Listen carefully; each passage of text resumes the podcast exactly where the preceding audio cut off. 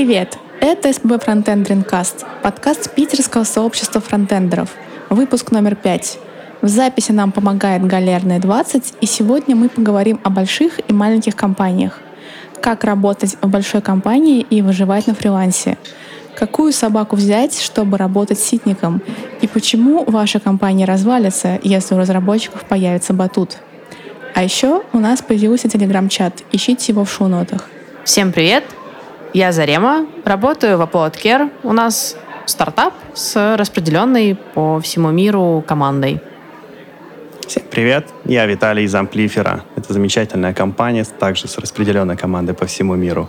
Совсем недавно я туда устроился, а до этого я работал на Upwork. А я Майкл Миша Михаил, как хотите, Башуров, ник сайт Накамура. Я сейчас работаю в одной из очень крупных российских, не только российских IT-компаний. Я работаю в ЕПАМе сейчас.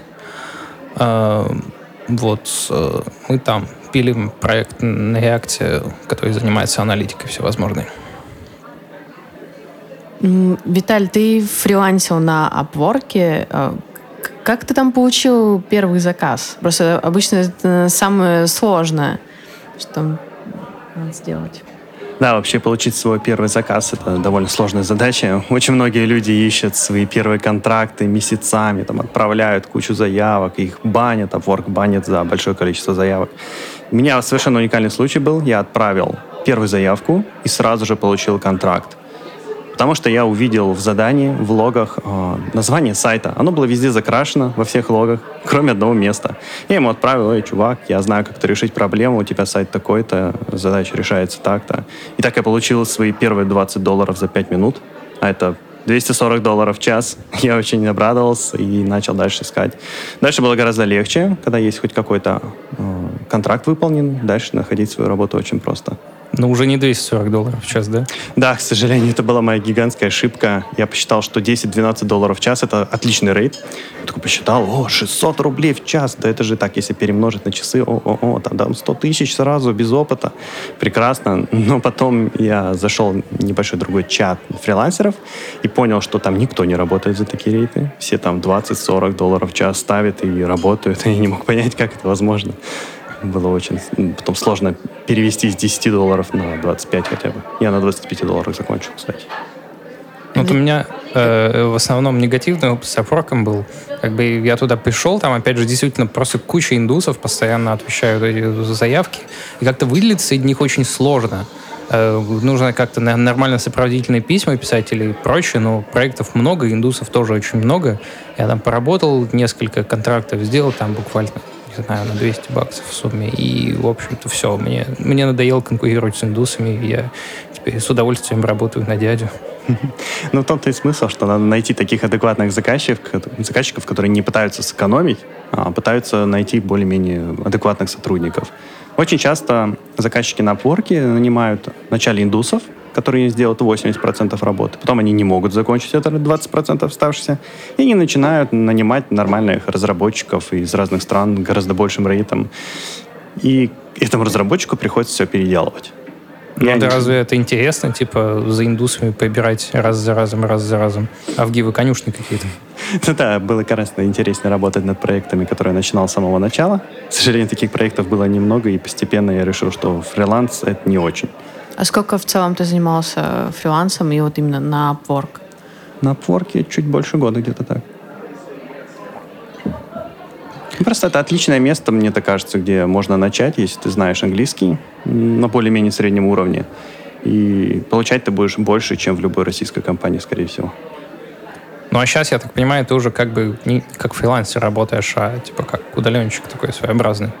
Да, я, я увидел замечательное объявление от Амплифера, где ситник, показывая рукой, говорил, что приглашает верстальщика на проектную работу, где он обучит JavaScript. Я просто увидел это, и душа растаяла, и решил, что надо попробовать, надо написать, хотя я считал, что у меня нет шансов.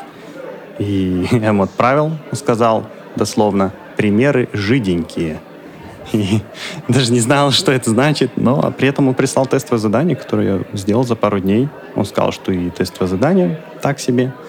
А потом я узнал, что он своей команде говорил по-другому, что вроде не так уж и плохо. Вот он такой вот переговорщик.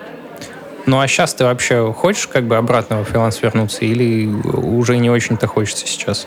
Абсолютно нет. На фрилансе не научиться чему-либо новому. Тебе просто надо выполнять задачи, которые ставит заказчик, и, и все. А в Амплифере я поработал три месяца, и ого, сколько нового узнал. А как вообще вам работа вот типа в распределенной команде? Я так понял, вы оба в распределенных командах работаете. У нас в EPAM как бы такая полураспределенная команда, но тем не менее у нас э, все-таки там, скажем, 50% и даже больше точно в Петербурге и там процентов 30 прямо в одном офисе. Я периодически просто к ним приезжаю и сижу у них. Вот как вам работать в такой прям совсем-совсем распределенной команде?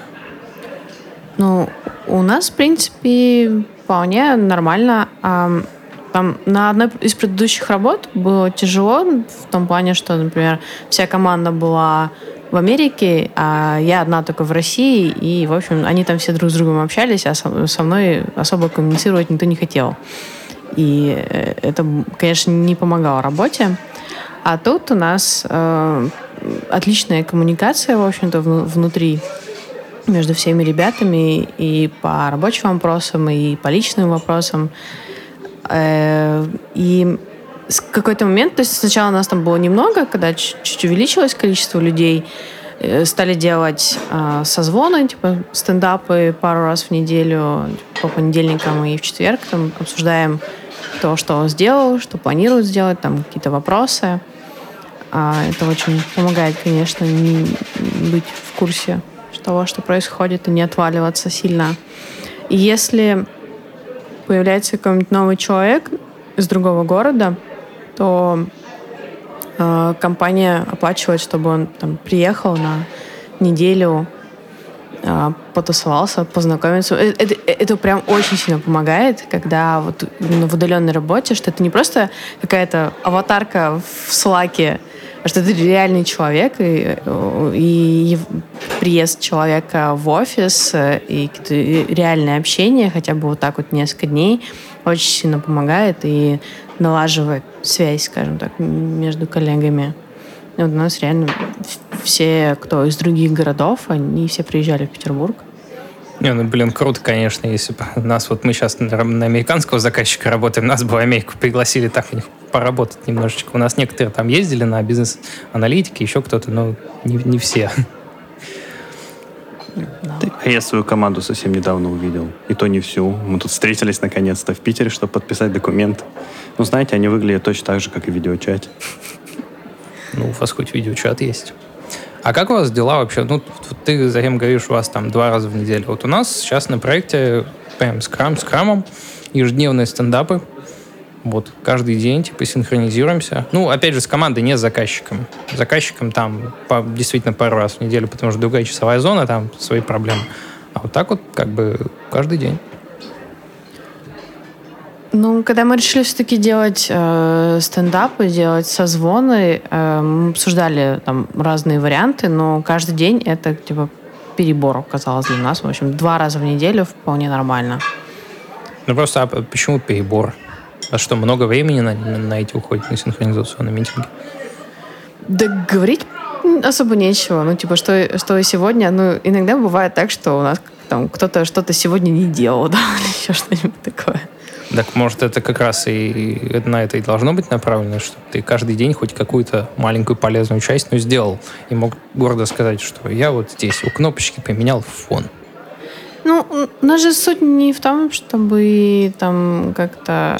Эм, скорее не для того, чтобы эм, обсуждать результат. Результат мы там больше обсуждаем э, на итерациях, на планировании итераций.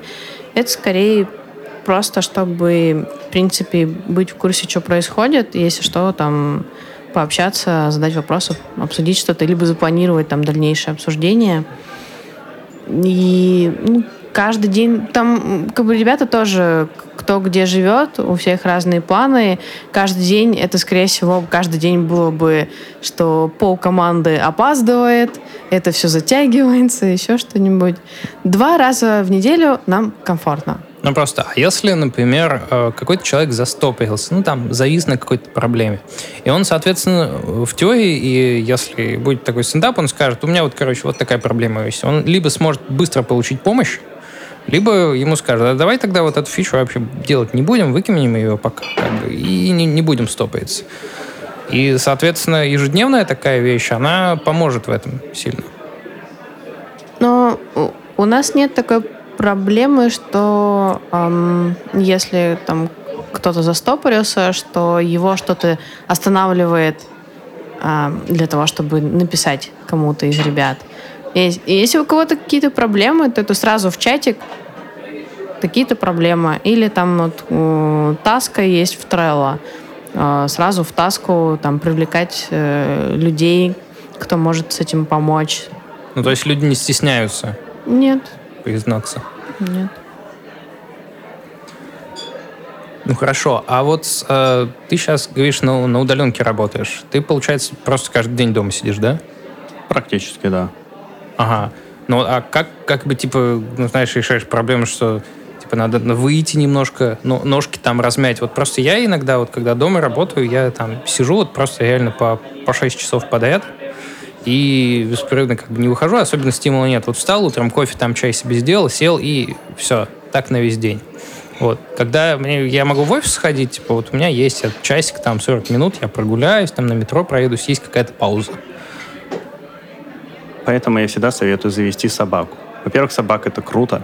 Во-вторых, с собакой вам точно придется куда-нибудь ходить.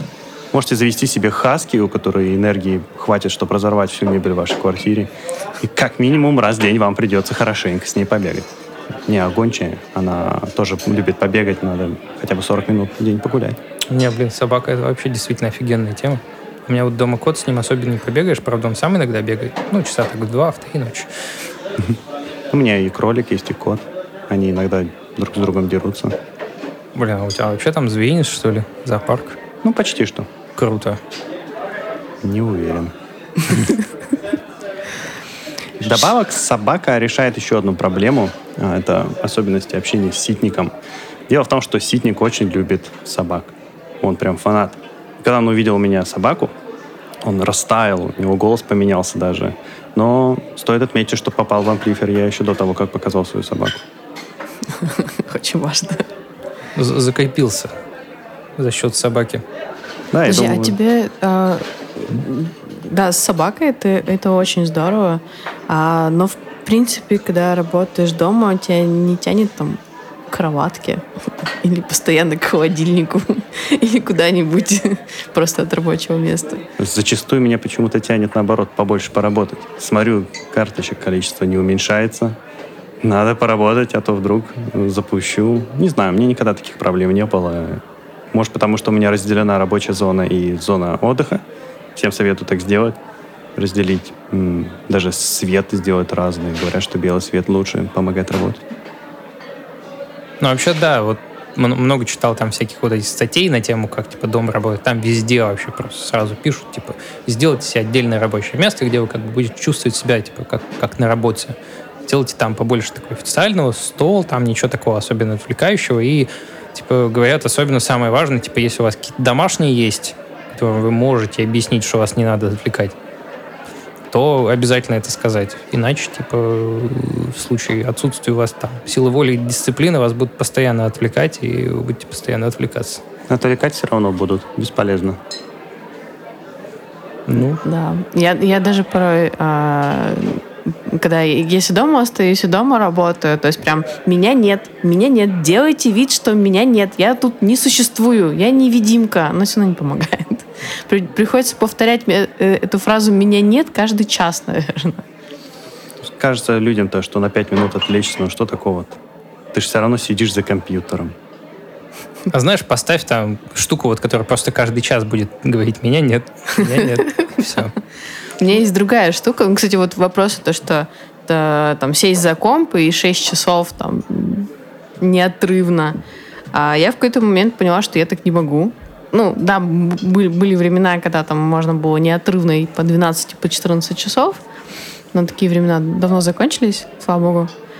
А сейчас я использую приложение Помело, ну, типа техника помодора, когда там, 25 минут работы, 5 минут отдыхаю. И э, приложение Помело, оно связано с Trello. У нас все задачи в Trello. Но есть отдельный мой личный борт.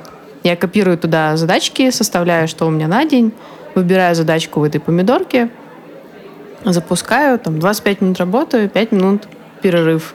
Иногда это очень странно, когда все ребята в офисе, если вдруг случилось чудо и там кучу народу пришло в офисе, такое редко бывает, а, все сидят, и я хожу просто мимо, машу руками, ногами стою у окна, смотрю на а, ну, просто чтобы как-то проветриваться. И меня ужасает а, то, как долго реально ребята сидят, вот, ну, там, 6-8 часов они сидят, вообще не вставая, и это жутковато немного.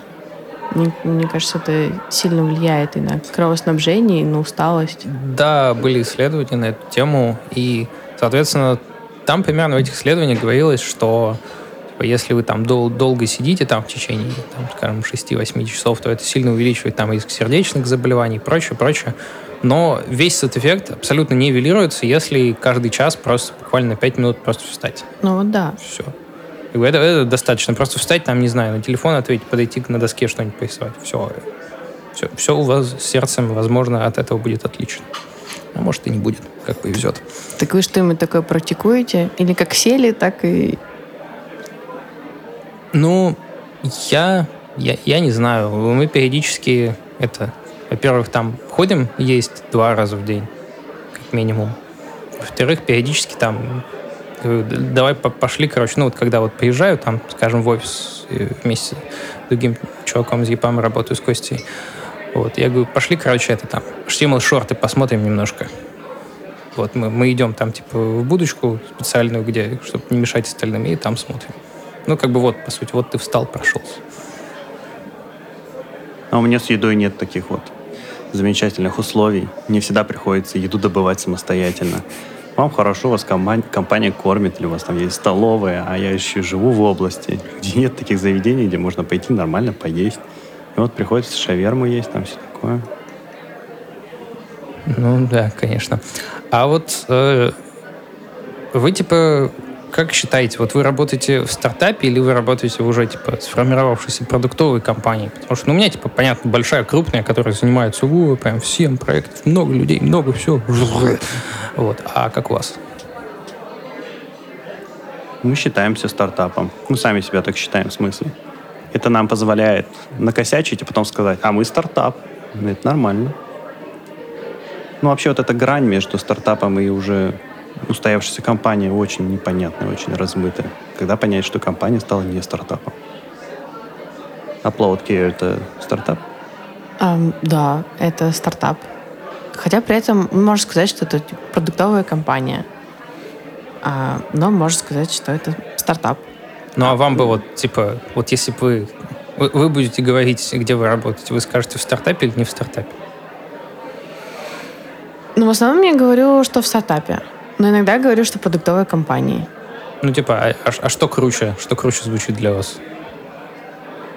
А, ну, не знаю, что, что круче. А, но, ну, в принципе, в основном, наверное, круче, если стартап. Потому что а, стартап все-таки предполагает, что это э, ребята, которые создают какие-то инновации и э, пытаются там с ними найти свою бизнес-модель и занять какую-то э, нишу на рынке, и что в стартапе обычно очень ответственные э, и проактивные ребята, и там довольно бодренько работать. Ну, типа, формальная атмосфера, соответственно, совершенно как бы практически отсутствие бюрократии, вот это вот, типа, дух стартапа, что называется. Неужели в ИПАМе там нет хотя бы капельки духа стартапа? Неужели вы там сидите все в пиджаках с 8 до 17 и заполняете бумажки? А, ну, вообще, как ни странно, ну, то есть, нет, не сидим в пиджаках и, и всякие отчеты там ежедневные и прочее не заполняем. То есть, Я не знаю, может быть, это зависит от проекта, конечно, но вот у нас вообще достаточно все адекватно. Ну, вот как бы скрам есть, типа ежедневный митинг, но он занимает там ну, 15 минут в день. Что, в общем-то, все спокойно. Команда, типа, хоть и распределенная, но она в основном находится примерно в одной часовой зоне. Примерно российская, там, Санкт-Петербург, немножко вправо-влево. А, как бы там мы заполняем специальный журнал типа Time, но он типа связан с биллингом на самом деле э, и с, с той оплачиваемостью заказчика, и никто не заставляет тебя его заполнять супер подробно. Чуть ли не там ты можешь там задачу на день, 8 часов, и позаполнял буквально там на это потратил время 10 минут в неделю, и все. Никаких проблем. Дресс-код тоже как бы, ну я не знаю, я, я, я видел периодически чувака, который в килте ходит, там, например. Я в Япаме видела чувака, который... А, верхняя часть у него рубашка, галстук, эм, пиджак, а нижняя часть, по-моему, какие-то джинсовые шорты драные и кеды или тапки какие-то. Когда я спросила, типа, что, что, что это такое, что происходит, оказалось, что это, кажется, какой-то из менеджеров, а, который работает с удаленными, ну, с зарубежными заказчиками, только и с зарубежными а, командами. ему по скайпу говорить? Да, ему, ему только видеоконференции, и как бы люди видят только верхнюю часть, поэтому нижняя часть, она у него свободная. Ну, тогда в труселях вообще расхаживать надо. Да, я так очень часто делал, когда на Upwork работал. Можно в одних труселях сидеть, там на заднем плане что-нибудь более-менее порядок сделать. А там рядом бардак, грязище какая-нибудь, там собака бегает. Ну, клиент же не знает, клиент рад, улыбается. Вот, а как вы вообще... Ну, вот я, я так понял, Виталий, ты, ты как бы именно с Upwork начал, да, вообще? Ну, это самая работать? первая была моя компания. Так уж вышло, что я в офисе никогда не работал. Даже не знаю, как так вышло, на самом деле. Пока учился в институте, решил попробовать WordPress, и вроде бы нормально получилось. В институте у нас очень хорошо преподавали английский. Это СПБ, ПУ, и там у нас защита диплома была даже на английском языке. Наверное, мне это дало какой-то первоначальный опыт, как общаться с иностранцами. Поэтому было довольно просто начать, нормально, интересно. Ну да ты, Заем, ты с какой компании начинала? У меня очень длинная история. Ну, в принципе, первая нормальная официальная работа — это с э, декабря 2009 года а, компания Картек, которая просто познакомились с чуваком, который открывал IT-сорсинговую компанию — и нужно было, чтобы кто-то занялся сайтами. А, и вот так мы типа случайно познакомились, случайно вместе начали этот бизнес. Он там занимался IT-аутсорсингом, а я веб-студией. Вот. Ну, это закончилось где-то в 2013 году. То есть мы прям на заказ делали обычные корпоративные сайты. Но с 2012 года стали делать какие-то там более-менее сложные системы, типа например, SaaS-сервис для страховых брокеров. Что-то такое. Неужели тебе нравилось в веб-студии работать? Что там может быть интересного? У нас было весело. Ну, например, что самое веселое было? У нас был батут. В студии стоял или рядом просто? Ну, да. Ну, мы арендовывали э, офис в здании Росатома на Пионерской, и там были, типа, всякие а, в принципе, мы там арендовали офис, потому что мы очень дружили с управляющей компанией, которая взяла под управление это здание. А, и вместе с ними, в общем, то, там и поселились ну, в этом здании. И там были некоторые технические эм, помещения, про которые давным-давно все забыли. И так мы случайно нашли одно помещение, которое было очень огромное, завалено кучей стран, странным хламом. И как раз э, что-то в то время увлеклись батутами, выезжали постоянно в разные батутные центры и прыгали на батутах. И вдруг решили, а давайте свой купим. Купили батут, поставили его в этом техническом помещении, и по вечерам всей толпой бегали туда и прыгали. А, а вот ты, вроде, я что-то слышал, ты на стажировку в ЕПАМ пробовалась. И какой-то негативный вроде опыт был, нет? Да, но это было очень давно. И, в принципе, я не помню, что что произошло, что было. Возможно, моя память меня вообще очень сильно обманывает, и моим словам верить вообще не стоит. А, да, я пошла там на стажировку, это училась на четвертом курсе университета. А, в принципе, сначала мне очень нравилось. То есть нам прям, у нас было, по-моему, около 10 человек в группе. Это были, была именно стажировка по C-Sharp у каждого было свое рабочее место, свой компьютер. Нужно было приходить каждый день после университета. А, была какая-то программа, в основном практические задания, которые вот там в рамках этой программы там с какими-то дедлайнами нужно было выполнить. Но ну, где-то через месяц или полтора у нас, по-моему, сменился руководитель, и новый руководитель мне не очень понравился. Ну, то есть там постоянно вот эти каждый день надо было отчеты, отчеты писать, у меня была с этим проблема. Э, нужно было вовремя приходить, у меня с этим была проблема. то есть у меня в основном были какие-то дисциплинарные проблемы постоянные. И что-то мне в итоге там не понравилось, и я все-таки решила уйти. Mm.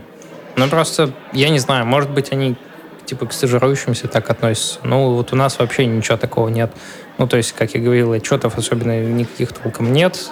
Ну, есть как бы присутственные часы, но за ними тоже толком особенно никто не следит, потому что, ну, как бы важен-то результат в конечном счете. Вот, ну, на стендап час пойди, а и, и, и то ты можешь, как бы, если ты заранее знаешь, что не сможешь, можешь просто написать, я сегодня не смогу, я делал то-то, буду делать то-то, проблемы такие-то. Все.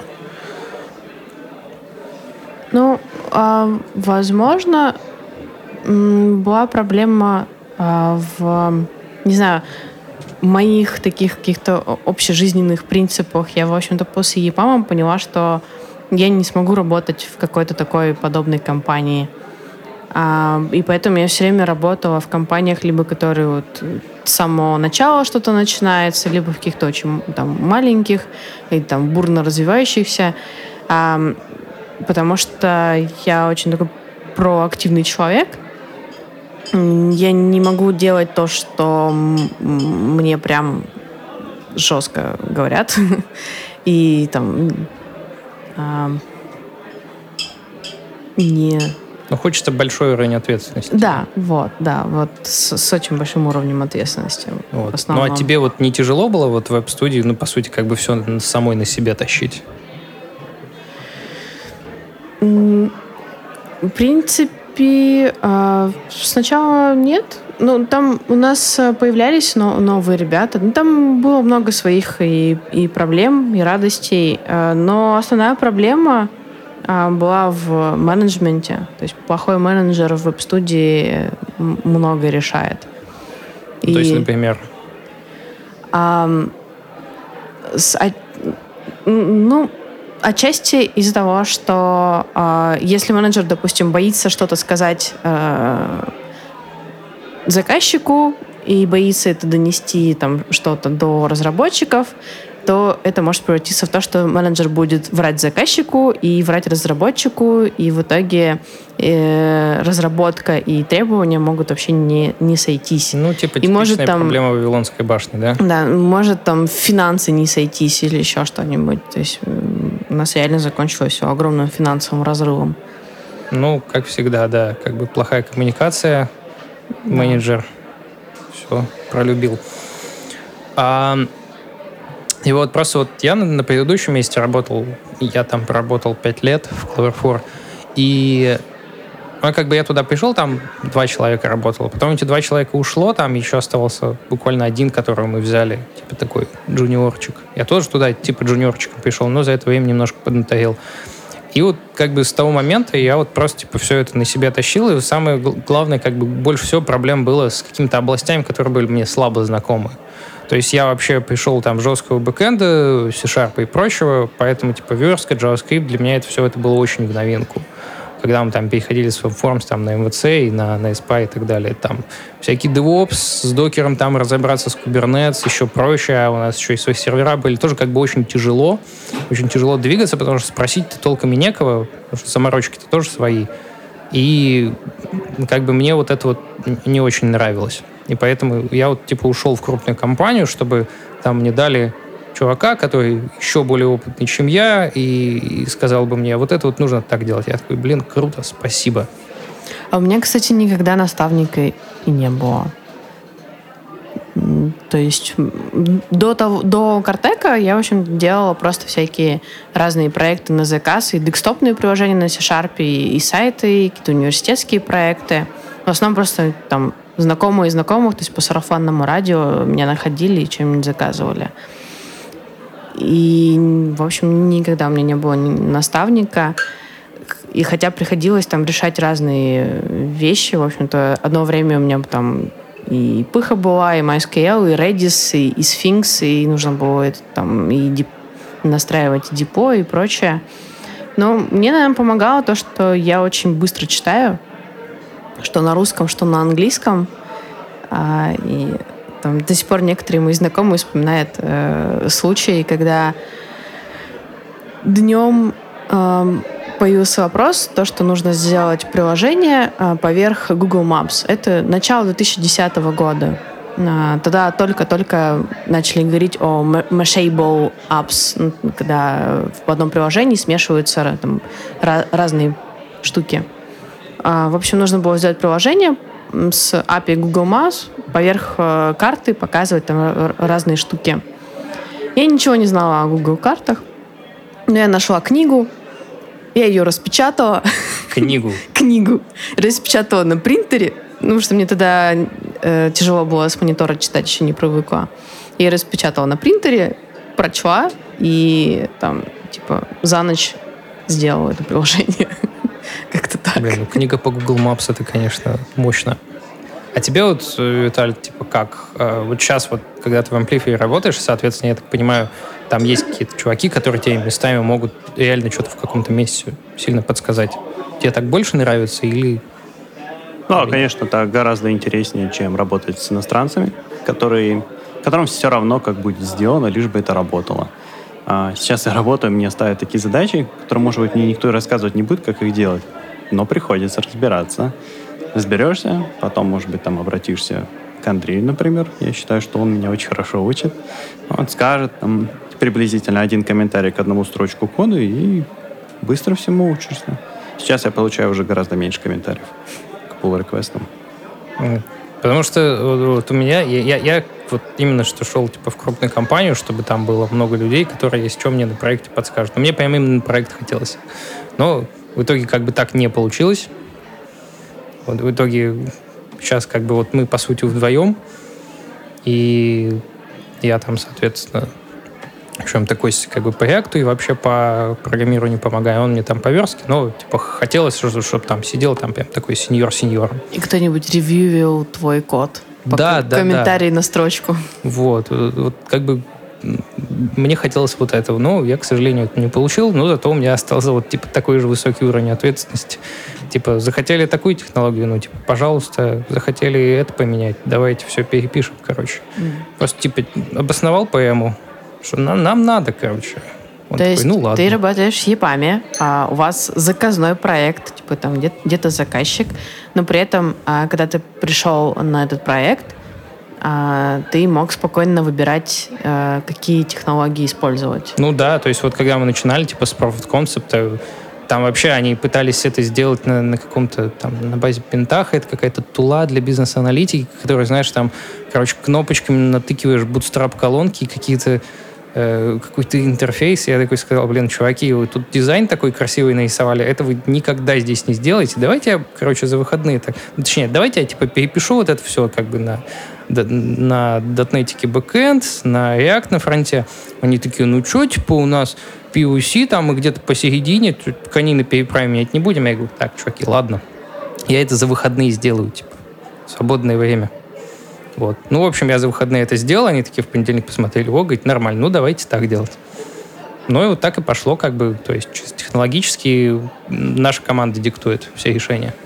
Ну, практически, ну, за исключением того, что у них там есть Jenkins, типа, они говорят, ну, билдите, типа, в Jenkins. Это все дело. И часто ты по выходным работаешь? Ну, сейчас на самом деле довольно часто, потому что сейчас вот как бы помимо работы у меня еще там постоянный проект халтурный, я еще один взял. Короче, устроил себе самый классный август, лето. Но все равно у нас что-то лета в, в этом году нет, так что можно, в принципе, и дома сидеть, поработать, поднять бабла, а потом уехать в отпуск на зиму. Не знаю. Можно совместить. Я вот тут в Сочи ездил. А, вот, кстати, интересно.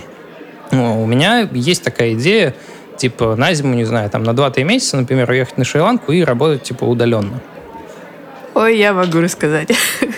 У нас один коллега, привет, Андрей, работал одно время, жил в Таиланде. Не, не помню, там полгода, по-моему, они пожили с женой. И как-то на, на очередном стендапе... А, не, когда он только туда приехал, он попал на сезон дождей. И э, он не мог, по сути, работать, потому что у него от дичайшей влажности отключились все устройства. И там где-то на протяжении двух недель у него там ничего нормально не работало. Потом, спустя какое-то время, а, очередной стендап, а, у него включена камера, видно его, и там слегка потолок. Он такой, ребята, ребята, давайте перед тем, как мы начнем, помогите мне решить одно дело. Что такое? Понимаете, там вот сзади меня в моей комнате две огромные летучие мыши. Как их отсюда выгнать? А потом он еще лихорадкой Тенги заболел. Ну, то есть это вообще... Ему там весело было. Не, ну это, конечно, спорное решение в сезон дождей приезжать. Вот. Ну, а, а вообще, вы что об этом думаете, типа, в, в отвлечении от насекомых, э, летучих мышей и... Опасных заболеваний. Опасных заболеваний и дикой влажности? А, ну, я бы хотела бы поехать куда-нибудь, где тепло и море надолго, но только э, отдыхать там, а не работать. Мне кажется, ну, для меня лично э, я в жару вообще ни на что не способна, кроме как на сон и отмокать в море. И все, поэтому для меня Петербург идеален э, как рабочий очень город с ужасной, с ужасной погодой. В общем, ничего не остается делать, кроме как работать. Ну, вот это, Виталь, ты говоришь, в Сочи ездил. И как тебе? Да, как тебе? Это ужасно. Это слишком жарко. И мир там совсем не такой, как в Питере. Мы тут все привыкли к цивилизованности, к цивилизованным людям, все такое. В Сочи все совсем по-другому. Хотя после Олимпиады, конечно, стало гораздо лучше. Теперь везде принимают банковские карты. И теперь почти везде есть интернет.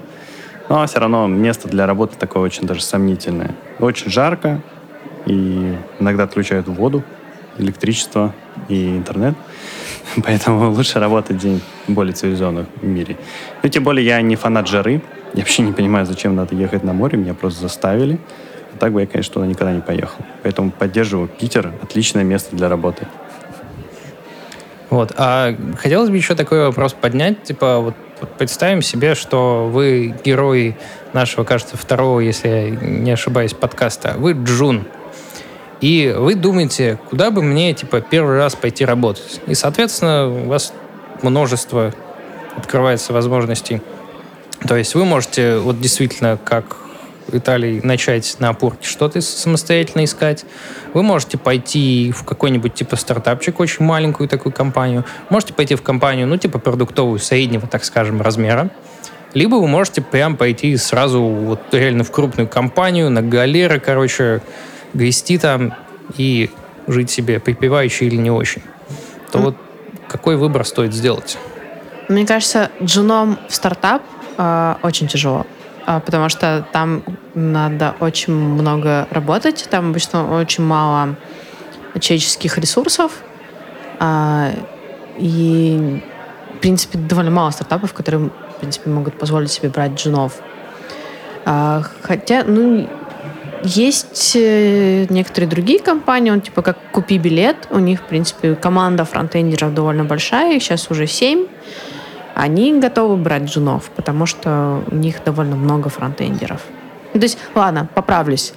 Можно идти в стартап или в какую-то там начинающую такую продуктовую компанию, где все мило и свободно, но активно. А можно туда идти джуном, но только если там довольно много людей, и будет человек или два, у которого будет э, проговорено, прописано, что он будет уделять время. Ну, то есть, получается, обязательно нужен наставник. Поэтому, видимо, опор тоже отпадает. Потому что, типа, вам будет просто, не знаю, тяжело, что ли? Гораздо сложнее будет развиваться. Ну, попробовать-то можно. Я ну, да. не знаю, я сразу же решил пойти на Upwork. Мне уговорил один друг, точнее. Он сказал, что у него знакомый хорошо зарабатывает PHP-программистом. Но потом, ну, раз его взяли на PHP, то уж на WordPress я точно найду работу. На WordPress, правда, работы полно. Это довольно легко научиться программировать, делать какие-то темы на WordPress, небольшие плагины. И когда ты сделаешь какие-то кучку плагинов для WordPress, начинаешь пополнять свой GitHub, какие-то open source плагины начинаешь выпускать, и это могут заметить, и легче будет устроиться. Тем более сейчас джунам-то платят совсем мало. Я когда смотрел работу, платили в районе 50 тысяч рублей. На обворке вы будете зарабатывать столько работы час в день. Понятно. Ну, ну, а я, например, начинала очень давно, но у меня было все очень просто. Я просто всем-всем-всем-всем-всем-всем рассказала, что я делаю, что могу делать, и просто там запросы, заказы появлялись сами по себе из ниоткуда. Ну и так, мне, мне кажется, и сейчас это вполне нормальный вариант, если а, там, изучить технологии, сделать э, самой там пару сайтов там для кота, для себя, для бабушки, а, а потом закинуть удочку по всем знакомым, что вот я делаю сайты, и сначала там для знакомых попробовать, то вполне нормально. Ну, то есть для начала не так уж и обязательно прям сразу в компанию, сразу, чтобы наставник был. Да не, можно и как бы в свободном режиме Ну, просто как бы это неэффективно получается. То есть, возможно, вот как бы если, если вы сразу пойдете, сразу найдете себе хорошего наставника, то вы просто более эффективно будете расходовать свое время и более быстро развиваться. Не факт. Ну, не, неизвестно, как, какой наставник попадется, какой проект э, и какую э, долю ответственности отдадут э, э, тоже не гарантирует развитие на самом деле. Естественно, не гарантирует. В, нашем, в нашей жизни мало что вообще можно гарантировать. А рассуждая вот, типа как бы о компаниях, может быть, есть такие компании, в которых вы бы вообще вот типа вас приглашают, зовут, там предлагают баснословную зарплату, вы бы все равно не пошли, или вы просто не хотите туда идти, вот не хочу и все. Не могу себе такие придумать компании. Я бы, наверное, пошел везде, где интересно. Даже бинарные опционы, например, многие не любят такие компании. А, но если посмотреть, чем они занимаются, это круто. Это такие технологии, им надо вылезать эти графики, чтобы они работали идеально быстро. Когда там на одной странице по 4 графика, и ты можешь работать с каждым графиком отдельно, э, кучу статистики собирать и все такое. Это, мне кажется, интересно. Хотя Специальность довольно узкая будет. Это, скорее всего, будет WebGL. И куда потом идти с этим WebGL, не знаю. Ну, из бинарных опционов. Более продвинутое трейдерство. Где-то валютные трейды. Ну вот, кстати, да, мне там трей, трейдеры и форексы, вот это все не, не, не нравятся такие компании. Но мне, например, не привлекает WebGL, э, графики и, и вот это все. Вот. Просто я бы, наверное, не пошел работать либо в госконтору, либо в контору, которая занимается, типа, в основном госзаказами. Потому что все, что я слышал о госзаказах, это исключительно плохие вещи или очень плохие вещи.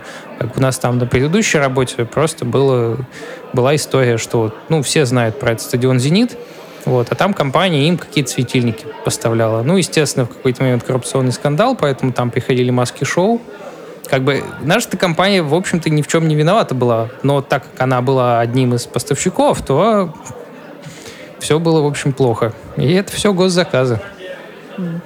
А в Петербурге, кстати, не знаю, наверное, до сих пор она существует. Есть веб-студия, которая специализируется именно на госзаказах. У них, в общем-то, отработанные способы там, коммуникации, mm. и они понимают, как работать со всей бюрократией и прочим. Ну, может, да, они экспертизу накопили, но да. опять же то, что я слышал, там типа что всякие вот эти работы по ТЗ, чистый waterfall, заказчик вообще не понимает, что такое agile и так далее, очень жесткие требования, совершенно дурацкие местами и так далее, и так далее. Кстати, как ни странно, но там есть э, свои хорошие вещи. То есть я, э, мы не делали именно госзаказы, мы делали заказы, например, для некоммерческих организаций, а у них тоже там надо жесткое техническое задание и waterflow, потому что они э, по этому всему выбивают э, там, спонсорство у каких-то там компаний, у того же государства или частных компаний.